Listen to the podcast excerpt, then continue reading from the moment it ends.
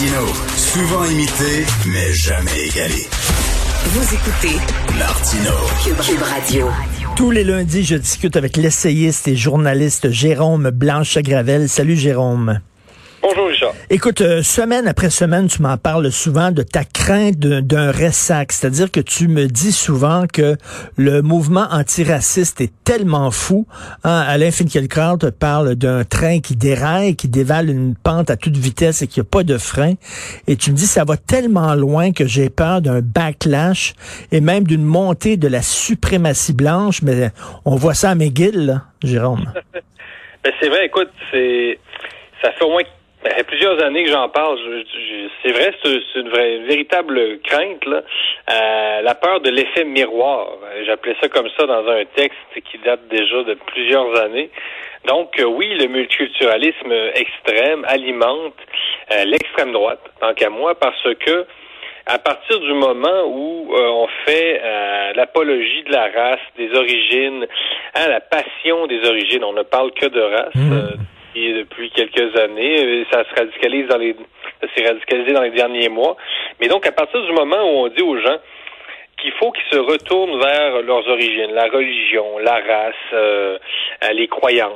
Ben, en quel- en- dans quelle mesure ce serait pas bon ça aussi pour les Occidentaux? Donc, pourquoi les Occidentaux, eux, de souche, hein, euh, ne feraient pas pareil, finalement, et que se, se mettraient pas eux aussi à exalter leur religion, leurs origines, leur- leur- leur- etc., etc. Et, ce que, et ça donne effectivement ce qu'on, ce qu'on, euh, euh, par exemple, la création d'une association d'étudiants blancs à l'université McGill. Donc, on va tout de suite accuser d'être d'extrême droite, et c'est peut-être le cas.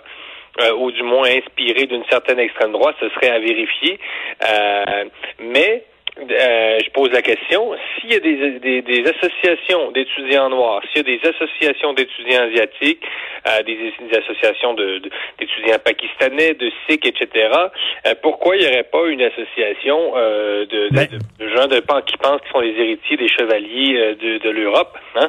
Ben, c'est une, démonstration par l'absurde de la nocivité de cette obsession de la race. Tout à fait. C'est vraiment le, le retour à- au tribalisme. hein. Le, sociologue Michel Maffesoli, dans ses travaux euh, dès 1988, hein, dans un essai Le temps des tribus, qui m'a beaucoup marqué. Donc, il s'inquiétait de, euh, il s'inquiétait pas, il analysait la montée euh, euh, de ce qu'il appelle le renouveau du tribalisme, dans, donc finalement des, tribus. Euh, et c'est vraiment ce à quoi on assiste. Euh, euh, c'est vraiment c'est c'est un réflexe euh, c'est ça c'est un réflexe euh, romantique dans le sens où l'exaltation euh, de, de l'identité hein. l'identité c'est pas que, que c'est- transversal. Donc il- les blancs peuvent autant avoir des réflexes identitaires que les, gens euh, des euh, des communautés culturelles. Et à partir du moment où on est dans cette dynamique là mais ça peut ça ne peut que s'entrechoquer Et c'est ce qui est bizarre, c'est que le mouvement antiraciste est en train d'absorber le discours ségrégationniste. À Atlanta, il y a un groupe de Noirs qui ont acheté des terrains pour pouvoir construire la première ville exclusivement pour les Noirs. Et Ah là, ouais? tu dis, là, oui, et là, tu dis, ben, c'est le, c'est le wet dream du KKK. Le Ku Klux Klan, c'est ça qu'ils voulaient. Ils voulaient que les Noirs demeurent entre eux et qu'ils ne contaminent pas la société blanche. Alors là, au lieu de, au lieu de prôner, eux autres, le vivre ensemble, de plus en plus, il y a un antiracisme qui prône, au contraire, chacun dans sa communauté. Chacun dans sa tribu. C'est drôle parce que on a le magazine Slate en France, hein, le site en fait, euh, fait état du- d'un même projet, mais pour des gens euh, de communautés blanches. Ah, donc, il- apparemment, il y aurait de plus en plus de gens euh, de l'extrême droite française dont le rêve serait de recréer les villages, donc de retourner dans des communautés rurales entre blancs, très entre guillemets, parce que jamais le monde a été autant métissé, mais jamais le monde a été aussi racialisé. C'est aussi très paradoxal. On n'a jamais été aussi mélangé. On n'a jamais eu autant envie de se de se catégoriser. C'est- on dirait que c'est on refuse finalement d'être euh, euh, d'être que des humains. Il faut absolument appartenir à un groupe, à une petite caste, à un petit, une petite tribu raciale. Euh, donc, euh, tu vois, c'est un effet miroir. Euh, le problème du, du, mouvement Black Lives Matter, qui a des revendications légitimes, c'est qu'il est trop influencé par la, la, philosophie des Black Panthers et pas assez par celle de Martin Luther King. Et les Black Panthers, c'était une forme d'afro-suprémacisme, mais ça existe aussi là, euh, mmh. ces phénomènes-là. Il n'y a pas que les blancs qui ont été, euh, qui ont eu des, des réflexes, euh, comme tu dis, ségrégationnistes à travers l'histoire. Euh, et le problème de quand on veut combattre un phénomène, quand on dit combattre le feu par le feu, ben des fois il faut le combattre par l'eau. Hein. Le, le, racisme, c'est par le feu qu'on combat le, le, feu dans le cas du racisme. Sinon, tu ne fais qu'adopter les, les, les, les armes de ton adversaire et finalement tu deviens comme ton adversaire. Tu finis par lui ressembler. Exactement. Tu ne, tu ne combats pas la discrimination par une autre forme de discrimination. C'est complètement voilà. ridicule. Je veux revenir sur ce qui se passe en France. Écoute, ça n'a pas l'air d'être facile d'être policier en France ces temps-ci. oui, non, c'est un euphémisme, pas mal. Euh, ben, les gars, t'as vu, la loi sur la sécurité globale, depuis que Emmanuel Macron a passé cette loi-là, bon, euh, l'insurrection est revenue, comme d'habitude, en France, un, thème d'actualité. Euh, on dirait toujours, bon, la France est toujours sur, le point on dirait, de basculer dans la guerre civile. Euh, c'est toujours un peu inquiétant. Euh, mais au-delà, évidemment, des violences policières, juste préciser quelque chose quand même aujourd'hui, c'est que les policiers n'en peuvent plus en France. oui, il y a des violences policières comme dans tous les pays, mais cette loi-là, à quoi elle répond? Et c'est, c'est un climat de plus en plus malsain un, climat dans lequel les policiers sont, sont, sont dénigrés, agressés, violentés depuis des années en France, en particulier dans certains quartiers, dans des zones euh, dites sensibles.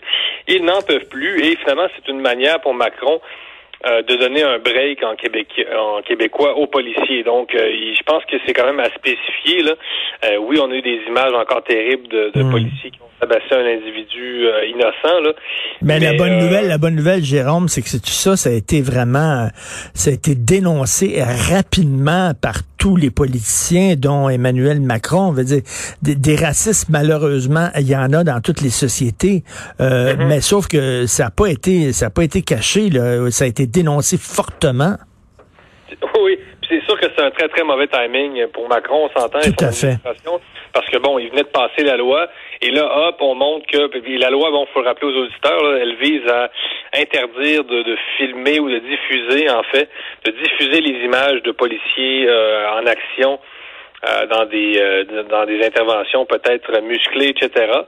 Euh, donc évidemment, les gens disent que c'est une loi qui va à l'encontre de la liberté d'expression et la liberté de la presse aussi. Et, effectivement, ça pose des questions légitimes. On reste en démocratie, mais on sait aussi, Richard, comment les réseaux sociaux sont utilisés aujourd'hui évidemment, ce qu'on met sur les réseaux sociaux, c'est pas les vidéos des, des, policiers qui font des bonnes actions, euh, qui le, policier qui aide euh, une grand-mère à traverser la rue avec sa marchette. On sait bien, Richard, mm. ce sont presque ce. Non, mais c'est toujours ça mm. aussi là une image, c'est un miroir déformant, ça, les réseaux sociaux. Donc, euh, tu peux avoir une agression, évidemment, très, très sauvage, barbare d'un policier envers un innocent, mais, mais c'est combien, c'est quoi le pourcentage de ces agressions-là par rapport à, au travail bien fait d'un policier? Les, les, quand tu reçois une contravention, puis le policier, finalement, revient à ton auto, puis il dit, bon, finalement, c'est correct, c'est genre, euh, cette fois-ci, je passe l'éponge, ne vais pas le filmer, là, tu vas pas le mettre sur les réseaux sociaux. Donc, euh, euh, on sait ce que ça crée les réseaux sociaux, ça crée une dynamique euh, d'ensauvagement et là, les gens ont un goût de, de, plus en plus de, de, se taper dessus parce qu'ils ne voient que les images qui confortent leurs idées puis leur euh, donc il y a de ça aussi. Il faut pas oublier que les réseaux sociaux, ben c'est ça, c'est un miroir déformant aussi. Mm. tu sais que cette année, je crois qu'on souligne les 25 ans, je crois, du film La haine de Mathieu Kassovitz, qui est un film culte qui a marqué ben vraiment. Ben, tu connais, qui a marqué les gens de notre génération de façon. Moi, je me souviens la première fois que j'ai vu ce film-là, c'était extraordinaire. Mais la haine montrait justement une société qui est en train de craquer de partout et euh, ça s'améliore pas. Là. 25 ans plus tard, c'est le même constat qu'on peut faire. Oui, le même le même sentiment apparemment d'exclusion bon, de certaines euh, catégories de la population en France. Évidemment, on parle beaucoup des, immigrés ou des, des, euh, des deuxième générations troisième génération. Il y a vraiment une forme de, nihilisme. Hein, c'est comme je disais il y a une couple de semaines ici à l'émission, là, c'est la frange orange mécanique. Il y a des gens en banlieue mmh. qui, euh, il faut le dire, là, et pas juste en banlieue, prônent une sorte de violence gratuite là, euh, envers envers les policiers notamment. Là. Euh, le, policier dans la culture populaire, avec la culture rap, c'est quand même vraiment devenu une espèce de, paria numéro un. Il, faut dire, autant je pense qu'il y a des problèmes de racisme euh, à l'intérieur de certains corps de la police, mais je pense aussi que la haine de la police, en tant que telle, c'est assez répandu et c'est aussi gratuit. Là. Ben oui, euh, venant de, de, gens qui disent pas d'amalgame, c'est drôle à quel point on ne recule pas devant les amalgames concernant les policiers, en prenant la pomme pourrie, en disant que c'est tout le baril qui est comme ça. Et c'est dommage un peu le chemin que, la France a parcouru, parce que souviens-toi, au lendemain de, des attentats contre Charlie Hebdo, euh, les gens euh, donnaient des accolades aux policiers en les ben remerciant. Moi, j'étais à la marche, un million de personnes dans les rues de Paris, j'y étais. les gens disaient merci aux policiers policiers. Il y a même Renault, Renault qui est l'anti-establishment par excellence, qui a écrit une chanson en disant J'ai embrassé un flic. Ben oui. Et, il y avait comme un genre d'histoire d'amour entre les citoyens et les policiers, mais là, ça n'a pas duré. Non, tu as raison, mais il y avait presque un tournant, effectivement, à ce moment-là. Mais euh, dommage, ça n'a pas duré. Mais il faut juste, Richard, écouter les, les, paroles de dans des chansons rap, euh, la haine de la police, euh, c'est quand même absolument incroyable. Bon, je comprends là, que les policiers bon, font, un, travail peut-être un peu ingrat, euh, mais c'est assez facile. C'est une cible qui est trop facile. Et bon, les, statistiques le montrent, les suicides dans la police française, c'est vraiment un point culminant. Là. À, à chaque semaine ou presque dans la presse française, on le dit, les policiers souffrent ils se suicident avec leur, leur arme de service. C'est pas drôle. Donc, quand je dis que Macron répond à ce climat-là, euh, c'est vrai. Là, donc, la loi sur la sécurité globale, c'est pas juste pour donner plus de pouvoir à la police, et c'est pour euh, donner un break à la police qui, en plus, euh, qui, qui, menace aussi des fois de déserter. Hein. Il y a des corps policiers qui, qui, ont plusieurs fois menacé Macron de dire, nous, on va plus rentrer au travail là, si on n'a pas des meilleures conditions. Imagine, Richard, la France dans, dans l'état dans lequel elle se trouve, s'il fallait que les policiers ne rentrent plus au travail avec des manifestations contre les violences policières ou comme avec les gilets jaunes etc., avec tout le climat insurrectionnel, c'est dangereux, là. Ben, tout à fait. Écoute, c'est va être quoi le résultat de ça? tu me parlais de Ressac en début, là. Ça va être quoi? Ça va être Marine Le Pen, présidente de la France. Écoute, ah, c'est pas bête. C'est pas bête Ça, ça m'étonnerait pas, là. Ça m'étonnerait pas, là, parce que ce genre d'anarchie-là, ce genre de France euh, orange mécanique, comme tu dis, ben ça ouvre la porte à, à des leaders autoritaires, parce que Monsieur, Madame, tout le monde regarde ça en disant j'en ai ras le cul de l'anarchie, je veux la loi et l'ordre, et là, tu ouvres la porte à justement des groupes un peu plus à droite. Effectivement, quand les gens ont peur, ils sont prêts à ils sont prêts à donner du pouvoir pour être protégés. Alors, Marine Le Pen s'est rendue aux dernières élections jusqu'à la finale.